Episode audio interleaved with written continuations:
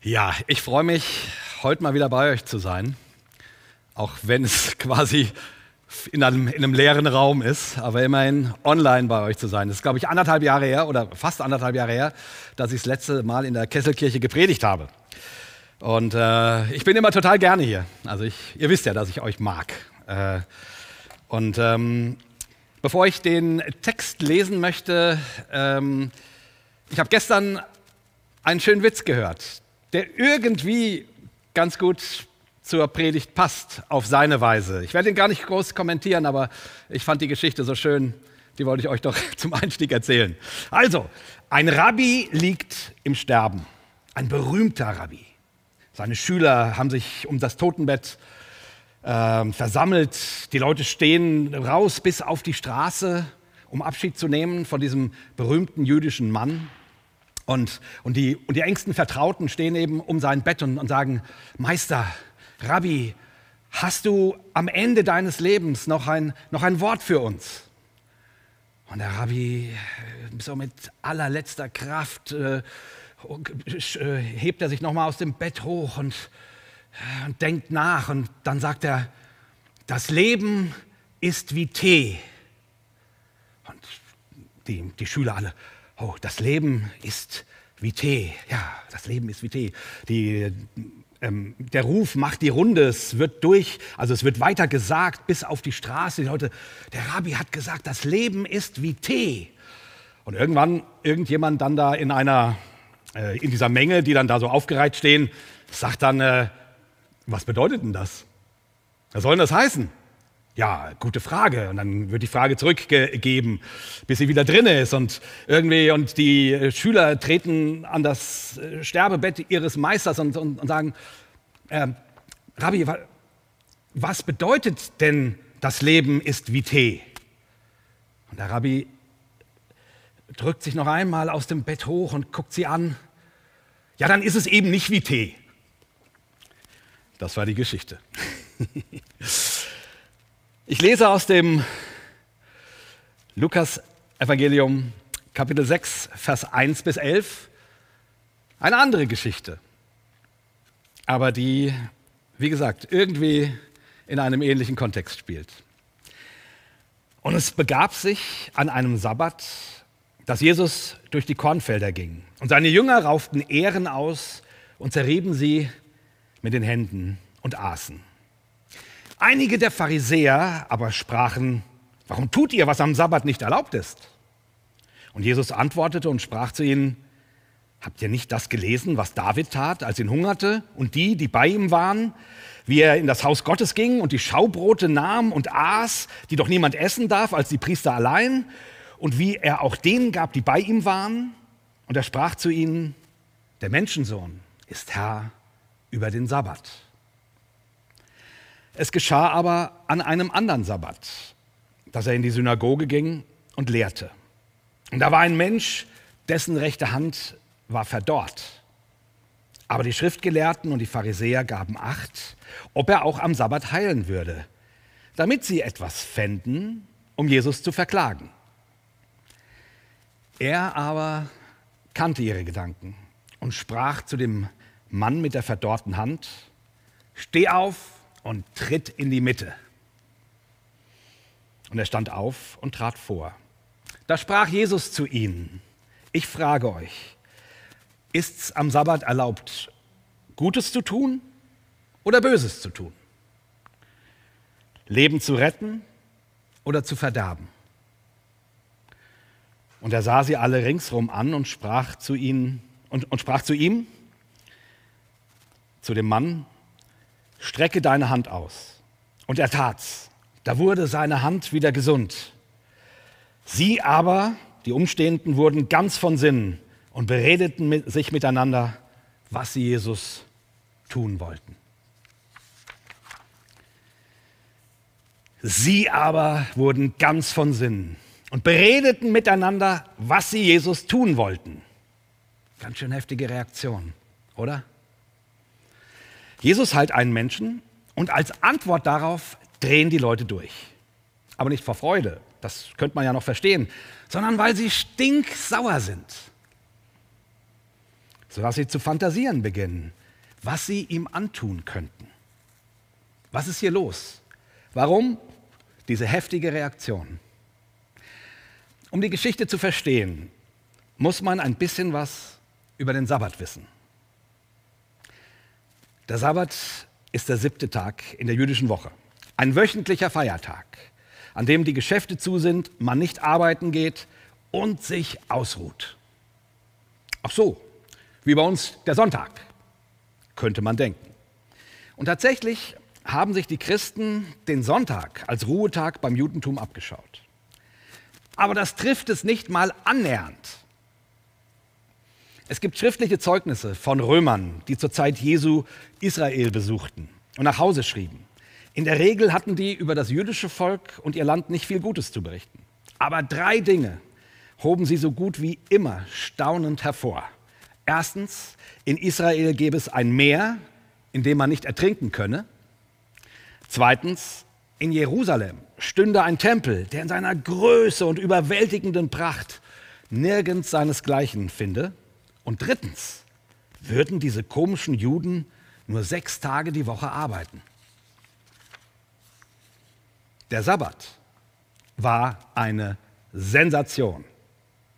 In der gesamten Antike sind die Juden das einzige Volk, das so etwas wie einen wöchentlichen Ruhetag kennt. Sieben Tage arbeiten war Alltag. Dass sich das geändert hat und heute mindestens ein wöchentlicher Ruhetag normal ist, verdankt die Menschheit dem jüdischen Volk und seiner Religion. Und vielleicht erklärt das schon mal ein bisschen, weshalb die Frage, was man am Sabbat tun darf, in unserer Geschichte so eine große Rolle spielt.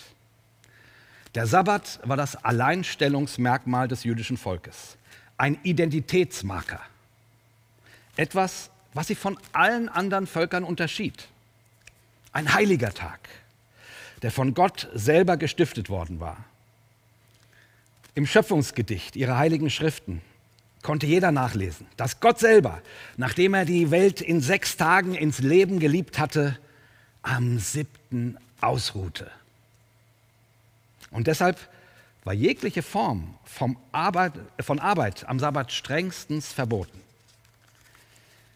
Das ist der Hintergrund, auf dem die beiden Episoden unseres Textes erzählt werden. Also rümpft bitte nicht die Nase, weil sich da jemand darüber aufregt, dass am Feiertag Ehren auf dem Feld gegessen werden. Oder darüber, dass hier Leute wie von Sinnen sind, bloß weil jemandem etwas Gutes getan wurde. Es geht hier um das Innerste des Judentums um seine Identität.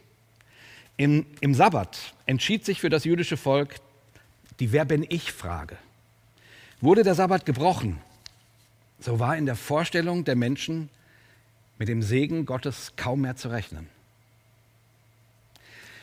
Und da ist es natürlich pikant, dass Jesus exakt an dieser Stelle provoziert. Denn genau das tut er. Die beiden Geschichten werden ja nacheinander erzählt, um eine Steigerung zu erzeugen. Das Ehrenraufen auf dem Feld ist wie ein Intro bei einem guten Song. Der Refrain wird schon mal angedeutet, aber noch nicht ausgespielt. Ein theologisches Scharmützel mit Bibelstellen Ping-Pong, aus dem Jesus als der Sieger hervorgeht, weil er die obskureren Bibelgeschichten parat hat. Das ist noch nicht richtig überzeugend. Wahrscheinlich, weil man spürt, dass das alles irgendwie im Theoretischen hängen bleibt. Setzt aber den Ton für den restlichen Song, der schließlich aufdreht, wenn es in der Synagoge dann auf einmal ums Eingemachte geht. Um einen echten Menschen mit wirklichen Problemen und nicht bloß um theologischen Firlefanz. Jesus merkt dort ja schnell, dass man ihn kritisch beäugt. Und er weiß, dass er im Begriff ist, etwas zu tun, was die Leute verärgern wird. Und tut es trotzdem. Er will die Anwesenden damit provozieren. Das ist offensichtlich. Steh auf, tritt in die Mitte, sagt er zu dem Mann mit der verdorrten Hand. Er hätte sich um ihn ja auch in einem Hinterzimmer kümmern, können. Nein, Jesus holt ihn in die Mitte. Er will den Konflikt. Und er will den Leuten zeigen, er will den Leuten zeigen, dass ihr theologisches Problem ein menschliches Gesicht hat. So ist das übrigens meistens. Das, worüber gläubige Menschen sich theologisch, dogmatisch streiten, am grünen Tisch in Wolkenkuckucksheim, hat in der Regel immer menschliche Schicksale im Schlepptau. Und eine erste Lehre aus dieser Geschichte ist dann, dass wir bei aller Theologisiererei und Liebe zur Bibel immer zuallererst schauen sollten, was unsere Position für die Menschen bedeutet, die davon betroffen sind. Wenn ich hier Jesus richtig verstehe, kann Theologie nicht wie Mathematik betrieben werden, weil es sie losgelöst vom Menschen überhaupt nicht gibt. Ich denke übrigens nicht, dass Jesus der Sabbat egal war. Im Gegenteil. Jesus war Jude. Dieser Identitätsmarker kann ihm überhaupt nicht egal gewesen sein. Trotzdem geht ihm das Menschliche vor. An anderer Stelle sagt er den berühmten Satz, dass der, Men äh, dass der Sabbat für den Mensch gemacht wurde und nicht der Mensch für den Sabbat. Das gelte dann wohl für alle Theologie. Theologie muss für den Menschen gemacht werden und nicht umgekehrt. Jesus provoziert hier, weil er die Leute zum Wesentlichen herausfordern will, zu mehr Barmherzigkeit, zu mehr Vertrauen in Gott und weniger Regelgläubigkeit. Dazu für Schwächere einzustehen, selbst wenn das andere gleichzeitig verletzt. Und er provoziert da, wo es wirklich weh tut, im Allerheiligsten seines Volkes. Wenn wir hier mit Jesus mitgehen, folgt daraus eine zweite Idee, die der Text uns mitgibt. Wenn du deinen Gott nur Dinge tun siehst, mit denen du einverstanden bist, ist es wahrscheinlich nicht Gott. Nochmal. Wenn dein Gott nur Dinge tut, mit denen du einverstanden bist, ist es wahrscheinlich nicht Gott. Wenn du dich nie über Gott ärgerst, glaubst du an irgendwas, aber nicht an Gott. Das ist eine schwer zu schluckende Pille. Aber genau darum geht es ja in unserer Geschichte. Dass hier sehr gläubige Menschen von exakt dem Gott, von dem sie überzeugt sind, dass sie an ihn glauben, so sehr geärgert werden, dass sie anfangen darüber nachzudenken, wie sie ihn loswerden können. Und die Bibel erzählt solche Geschichten ja gerade nicht, damit wir uns zurücklehnen und sagen, wie konnten diese dummen Leute damals bloß so ignorant sein? Sondern damit wir unsere eigene Ignoranz erkennen. Wir halten meistens die anderen für die Pharisäer. Aber die Heilige Schrift schimpft nicht über die Pharisäer, weil das so furchtbare Leute waren, sondern damit wir den Pharisäer in uns selber entdecken. Dort wirst du ihn finden. Nur dort.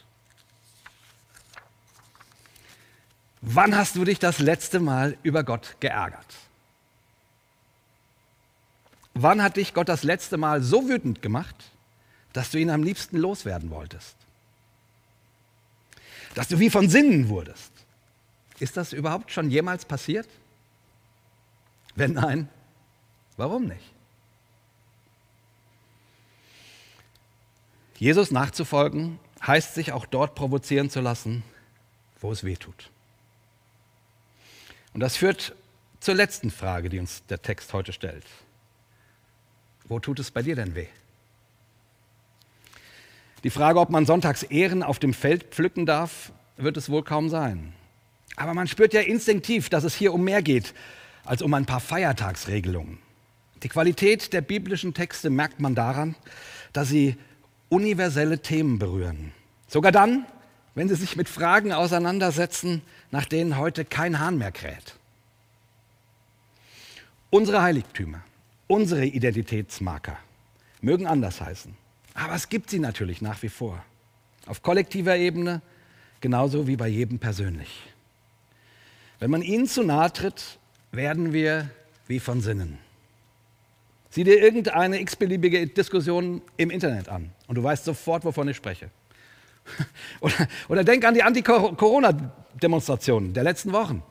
Meine Güte, als ob jemand in ein Wespennest getreten ist. Und genau das tut Jesus hier. Indem er diesen Menschen am Sabbat heilt, tritt er in ein Wespennest. Bewusst, mit Ansage.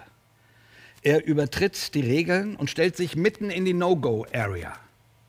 Das ist nicht nett, aber es ist nötig. Denn er möchte, dass unsere Heiligtümer der Nähe zu Menschen weichen. Wenn Heiligtümer und Identitätsmarker jemals etwas fertiggebracht haben, dann einzuteilen, wer drinne ist und wen man besser nicht da reinlässt. Und falls ihr jetzt dabei zum Beispiel an die Asylfrage denkt, dann ist das exakt eins der Themen, um das es hier geht. Jesus will unsere persönlichen und kollektiven Demarkationslinien durchlässig machen und damit Menschen, damit Menschen Vorrang, Vorrang kriegen vor dem, was uns heilig ist. Und damit kommen wir zur Ökumene, also zum Miteinander von Christen verschiedener Kirchen und theologischer Traditionen. Das ist ja so lange kein Problem, wie man sich im Großen und Ganzen einig ist. Um es mit unserer Geschichte zu sagen, solange niemand auf die Idee kommt, am Sabbat Menschen zu heilen, sind wir die Toleranz in Person. Aber wenn es an unsere Identitätsmarker geht, an das, was für unseren Glauben unaufgebbar ist, dann drehen Christen schon mal durch. Biblizisten flippen aus, wenn jemand wagt, die Bibel anders zu lesen als sie. Liberale auch, nur andersrum. Die berühmten Reformatoren Martin Luther und der Schweizer Zwingli wurden zu erbitterten Feinden, weil sie sich nicht darauf einigen konnten, wie das Abendmahl zu verstehen ist. Daran ist die gesamte gemeinsame Reformation gescheitert. Das kann man sich heute kaum noch vorstellen. Aber dann nimm eine der heutigen kirchlichen Debatten, zum Beispiel wie Homosexualität eingeschätzt werden sollte. Oder eben die Impffrage. Auch hier in der Impffrage geht es um Identitätsmarker. Solidarität auf der einen Seite und Freiheit auf der anderen. Und die Antwort kann ja nicht sein, alle haben Recht. Das funktioniert nur, wenn uns das, wenn uns das Ergebnis egal ist. Deswegen ist Ökumene unter Christen oft so schwierig. Deswegen sind unsere theologischen Debatten oft so ätzend.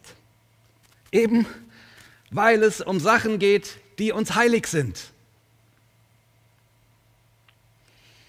Und Jesus stellt uns in dieser Geschichte mitten in diese Dynamiken. Ja, er provoziert sie geradezu. Und die Geschichte endet ja gerade nicht damit, dass beide Seiten recht hätten. Nein, wie gesagt, dieser Streit wird zugunsten des Kranken entschieden. Mit der Folge, dass beschlossen wird, Gott loszuwerden.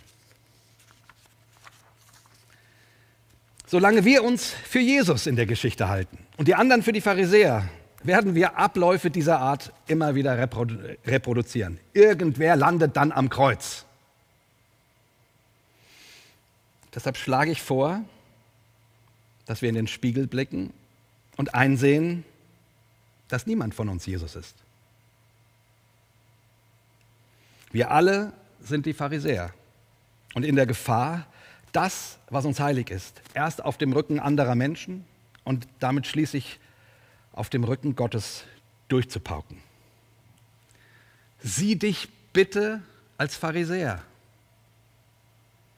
Du bist nicht Jesus. Ich auch nicht. Übe das mal eine Woche lang, wenn du morgens vor dem Spiegel stehst. Begrüß deinen inneren Pharisäer. Und sag dir selbst, dass du natürlich mannigfaltig irrst. Ich mache das tatsächlich immer mal wieder. Guten Morgen, Herr Pharisäer. Mal schauen, wo du heute irrst. Denn es kann ja gar nicht anders sein. Keiner von uns ist Jesus. Und wenn du dann auf andere Leute triffst, die dich triggern, Christen oder sonst wer, versuch dich daran zu erinnern, dass ihr beide Pharisäer seid. die aufpassen müssen, nicht über ihre eigenen Heiligtümer zu stolpern und dabei Menschen und Gott aus den Augen zu verlieren. Und dann diskutiert miteinander, streitet, wenn nötig. Natürlich. Manche Fragen müssen ja, und sei es nur vorläufig, entschieden werden. Aber wenn beide Seiten die Pharisäer in unserer Geschichte sind, dann sitzt ihr in einem Boot. Dann hat keiner das Recht, den anderen einfach über die Reling zu stoßen. Damit würde man sich ja selbst rauskicken. Und dann müsste es doch auch möglich sein, beim anderen etwas zu finden, was man von ihm lernen kann. Selbst bei den ätzendsten Typen. Wir werden uns nicht immer einigen. Wahrscheinlich seltener, als uns lieb ist. Aber das macht die Ökumene ja erst spannend. Davon auszugehen, dass der Jesus, dem meine eigenen Heiligtümer immer unwichtiger sind als Menschen, es bei den Heiligtümern der anderen Seite genauso sieht. Das ist ein irrer Gedanke, oder? Mein Heiligtum ist nicht so wichtig und deins auch nicht. Menschen sind es. Aber daraus folgt ja, dass wir beide Kontrahenten Jesus ebenfalls wichtig sind. Und wenn man das voneinander glauben kann, dann kann man trotz Dissens und immenser Unterschiede eine Menge miteinander erreichen. Für die Menschen und für Jesus. Also, was ist dein Sabbat? Was sind deine Heiligtümer? Deine Identitätsmarker, die für dich kaum verhandelbar sind. Sicherheit, Wohlstand, Erfolg, Freiheit, ein bestimmtes theologisches Bekenntnis? Das ist gar nicht so leicht zu beantworten, oder? Nimm die Frage mit in die Woche und denk mal über sie nach. Was sind meine Heiligtümer?